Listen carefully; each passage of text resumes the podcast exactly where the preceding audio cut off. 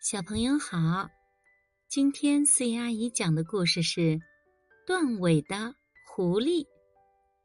有一只狐狸偷东西时，尾巴被捕兽器夹断了。狐狸认为这是一种很大的耻辱，觉得自己脸上非常无光，生活很不好过，所以决定劝说其他狐狸也去掉尾巴。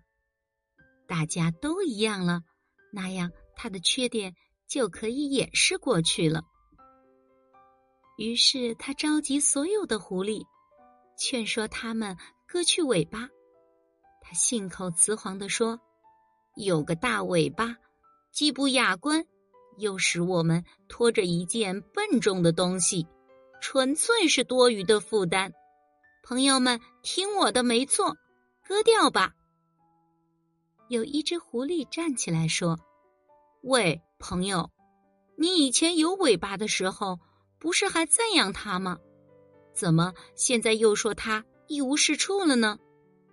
我看你不妨先说一下，你的尾巴是怎样丢掉的吧。”小朋友，在生活中我们会遇到好的事情，也会遇到不好的事情。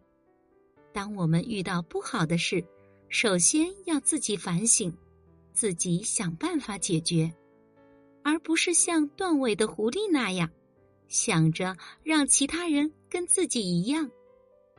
我是思妍阿姨，我们下一个故事见。